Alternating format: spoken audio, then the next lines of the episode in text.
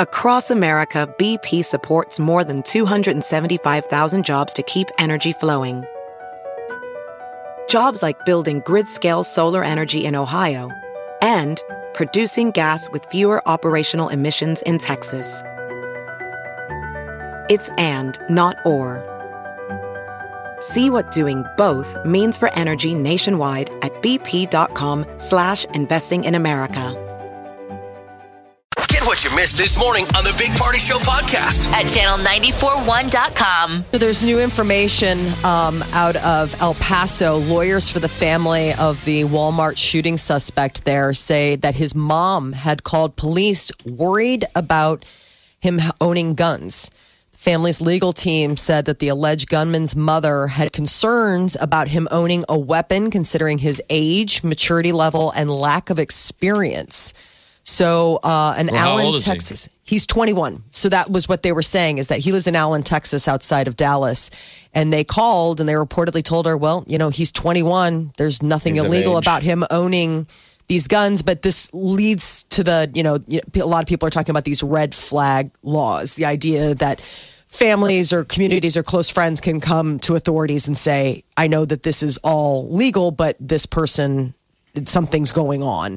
So the lawyers described the call as informational. She didn't think her son posed a threat to society, but was concerned about him owning these kind of weapons considering his maturity level. Uh, the NFL preseason kicks into high gear tonight. Eleven games on the schedule.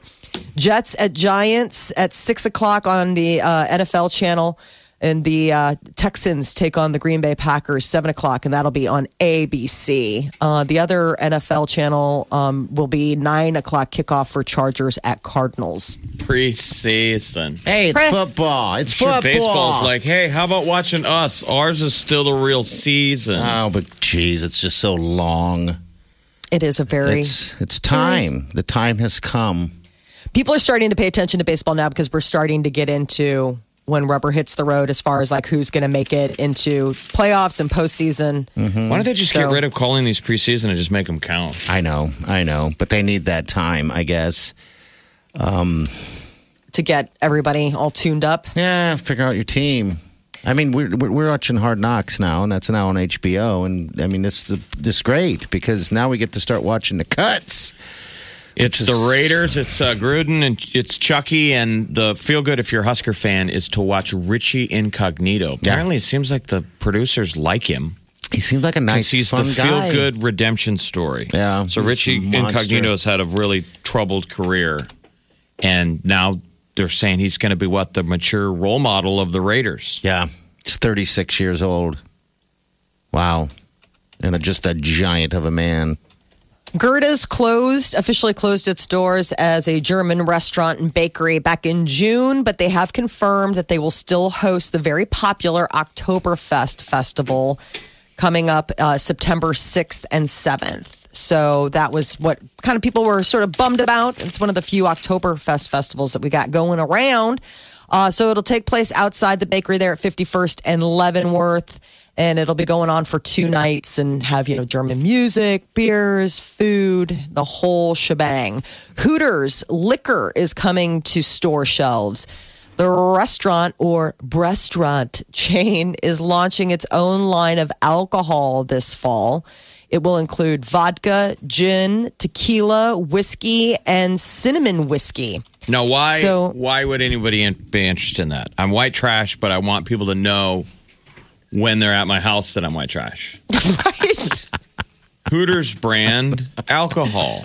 yes Wow. They were initially created to be served in restaurants, but then some retail stores will also be on board with selling some of the bottles. Wasn't that the story that millennials are killing Hooters? Like they don't because they don't go to restaurants. They don't go Yeah, to those oh, places. man, they just don't go. to go. restaurants. Why not? We don't really. We only have the one Hooters in Council Bluffs now. That's the closest one. There's none in in Not in Omaha, Omaha at least. anymore. Yeah. Twin Peaks, is that still up and running? Oh, yeah. Twin Peaks is still going. It's like the new Hooters. It's I mean, there's Twin Peaks. Hooters, there's Twin Peaks, there's that tilted kilt, but we don't have one of those No, we don't have one locally, I here. don't think. But I'm saying like restaurants, like nationwide, those are like the three. Do you find it tentpole weird? Uh, Ones. What's your guys' opinion on this? If you go to like uh, um, one of those restaurants and you take the photo with the girls, do you find that weird?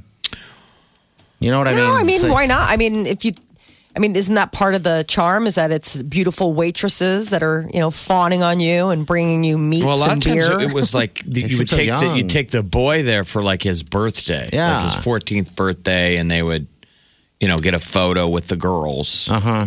Twin Peaks girls. oh my gosh. I What? just can't even imagine doing that. That what- Come on, son, let's go to a restaurant. You're 14 now. You- Well, it's just a I know you like restaurant. ladies. well, we a had a restaurant. t- there, there's is, is isn't there still a tilted kilt in Lincoln? Oh, is there? re- I, I have no idea. Uh, really? Okay. Now I know where to go. Uh, for Or some we type of- did have one. I don't know. I mean, here, here- here's a headline from the Lincoln Journal Star. Okay. in April of this year. Jury awards former Tilted Kilt server $1.4 million verdict For what? over manager spying on her as she changed clothes. How dare you? The Lancaster County jury has awarded a former server a million four in a judgment against the local Tilted Kilt pub franchise. Really? What a creepoid. You don't do Oh my that. gosh, seriously. What kind of I thought that Weirdo was the deal. job interview. when can you start? Now take your clothes off. like, No, this what? is part of the interview. You're hired. Never mind. Uh, Chernobyl is now going to have a vodka. Yes, Mm, when we say so Chernobyl, Hooters- we mean And Chernobyl. yes. If you want a good Ukrainian vodka, more specifically from Chernobyl, a team of researchers in the UK have developed a vodka called Atomilk, um, Atomic, sorry. Atomic, made from grain that was grown in the Chernobyl exclusion zone. Who would drink that? I would. I mean, aren't you basically distilling radi- radioactive Is grain? It, is it good with Well, what are they lemonade? pitching? Are they saying they're saying it's not. No, they're saying it's not radioactive. Scientists analyzed the spirit, could not find any radioactivity. There's only one bottle of atomic so far, but they're behind. But they're like hoping that they'll produce a bunch this year, and then they'll sell them and raise money for communities around the exclusion zone. So it's sort of like this alcohol that could give back. To the area that was impacted by the nuclear meltdown. You guys need to be drinking Russian standard. Russian standard vodka. I have some Russian vodka at home. I haven't opened it. It's it's in a cool bottle. I don't know where I got it from, uh, but it, it does. It is a Russian a Russian vodka. It's probably pretty strong. I don't know. I always thought that was so interesting when we were watching that HBO Chernobyl miniseries, just Mm-hmm. how you would see them handing out bottles and you were assuming, at least I was, oh, they're handing out bottles of water like these guys are getting out of the mines and doing whatever. It's like, no, no, they're handing out bottles of vodka After to your shift, everybody. Mhm. Yeah. it doesn't have a Here you label go. on it. It's just a glass bottle. Yeah, that bluish sort of like that's why I thought like, oh, is this like some mineral water or something? No, no, it's vodka. Uh, today marks Smokey Bear's 75th birthday. The fire prevention icon uh, turns 75. Actually, not today. On Friday. Even you And- can prevent forest fires. Yeah, You can. Smokey the Bear. I didn't Mm-hmm. Doesn't realize seem like this. he's really done a very good job of anywhere Not in the United in California. States. I mean, Yeah. maybe You he's see been him, busy though. protecting Nebraska, but he's been a derelict of duty in California and Arizona. They have him up in California. We were driving into a national forest there, They have and they him everywhere. had Smokey standing there with like whatever you know how they have the high, medium, or low um, brush fire uh, average or you know report. Yeah, yeah. But I didn't realize this. But did you know that Smokey the Bear was born August 9, two thousand fourteen, after a badly burned bear cub was found. In New Mexico, and then that's what sparked the campaign. They named it after him. Wait. so In 2014, you said. Oh, 1944. Oh, Sorry. Okay. All right. I'm like they, they just made that up. 2014, 75 years ago. Yeah, I'm Molly's good at math. So his original slogan was Smokey says care will prevent nine out of 10 forest fires. Okay. That was 1944. All right. Three years later, somebody was like, all right, you need to, you know, tighten that up. And it became remember, only you can prevent forest fires. On Oh. it stuck since then, huh? But it always looked like an old army recruitment ad where it was Uncle Sam pointing at you going, Mm-hmm. the army needs you. Put out your fires. I love those old school posters of him, though. You know, those like 1950s looking one where he's wearing the Ranger hat and it says Smokey on it. And He just looks so cute. I don't know. I, it's just, it's it's still out there. It's just funny that Smokey the Bear is still like a thing about being good to the I environment. feel like he needs to upgrade his slogan too.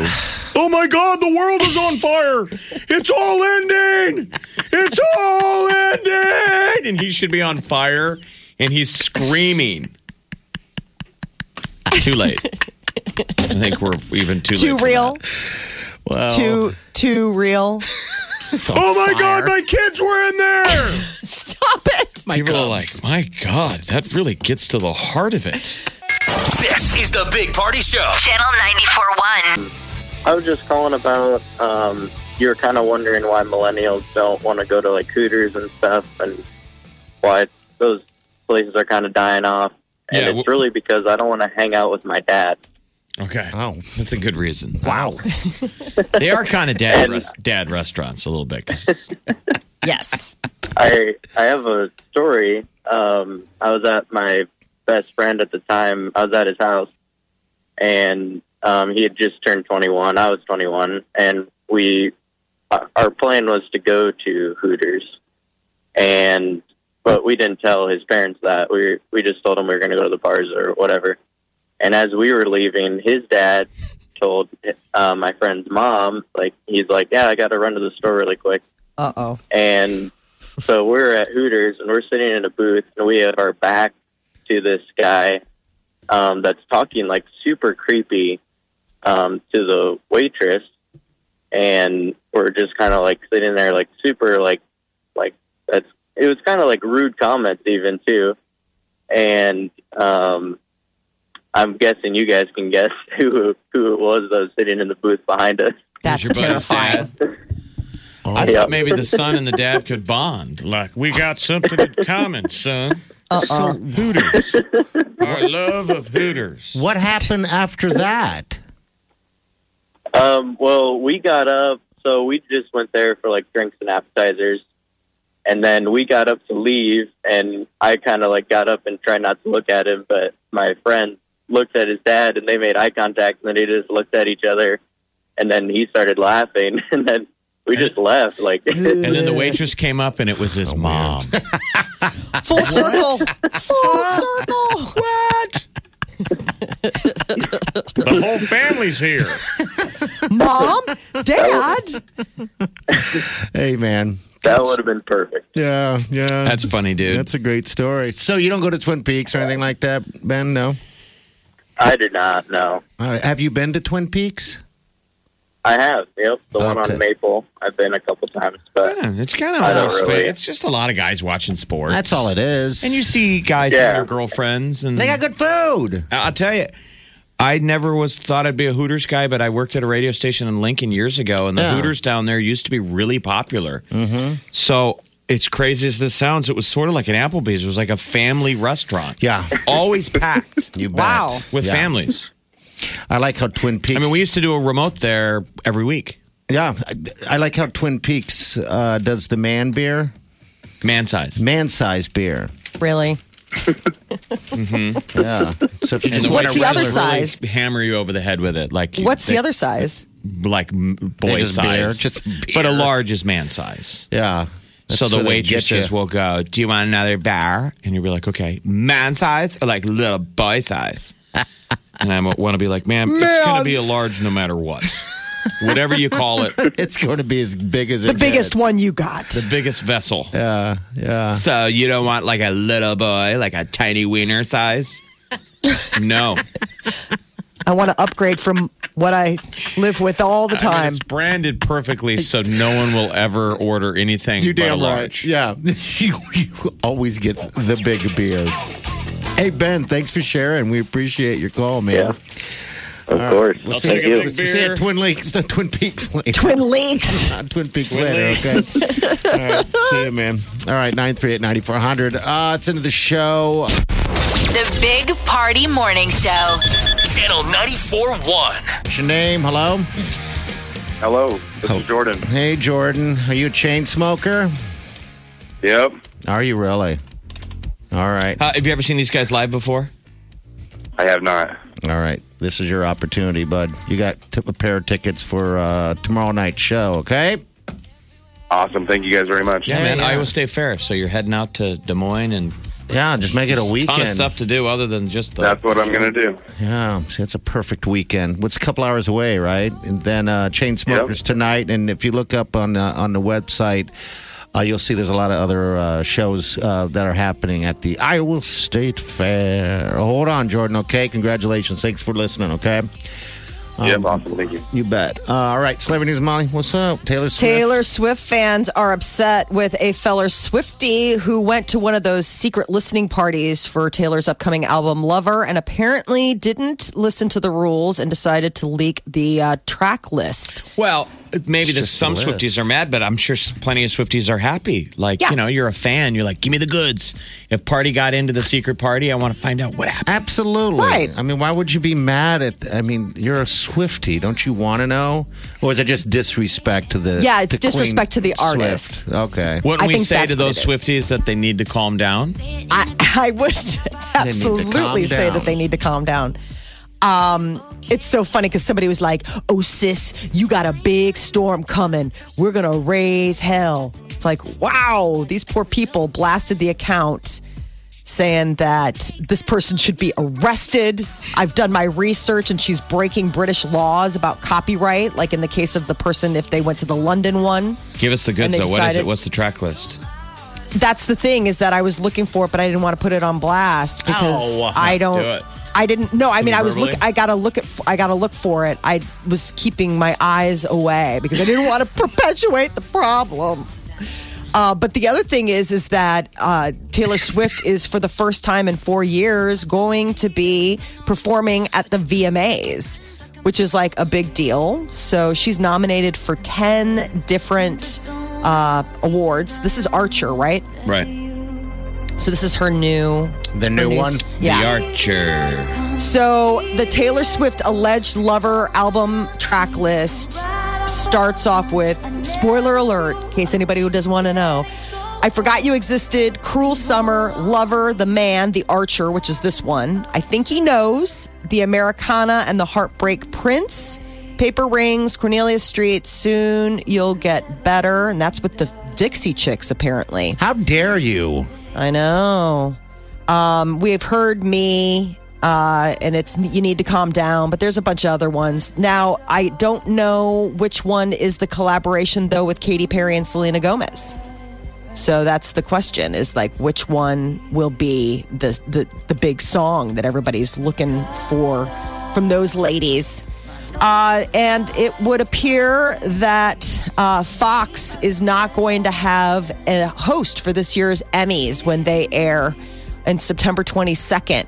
According to the CEO of Fox Entertainment, they are just going to forego a host and instead commit that time to major shows that went off air this year, like The Big Bang Theory and Game of Thrones. So this is kind of uh, the second big award ceremony this year after the Oscars went hostless with the controversy over Kevin Hart. I guess the Emmys are like, we're not even going to play that game. And I think, don't they have trouble finding someone who even wants to do it? Because people Probably. say Could be a career. um, a ender. lot of people got tabbed to do it, and then somebody dug up stuff that they tweeted. Mm-hmm. That's the thing. It's like, like who it wants to puts a play? target on your back Sucks. if you agree to it. So there, I think, isn't really hard to find a host. probably. That's I would worthy. imagine it makes it difficult. Um, Adam's Family released their first trailer. It's so interesting. It's an animated full length movie, but the voices are fantastic.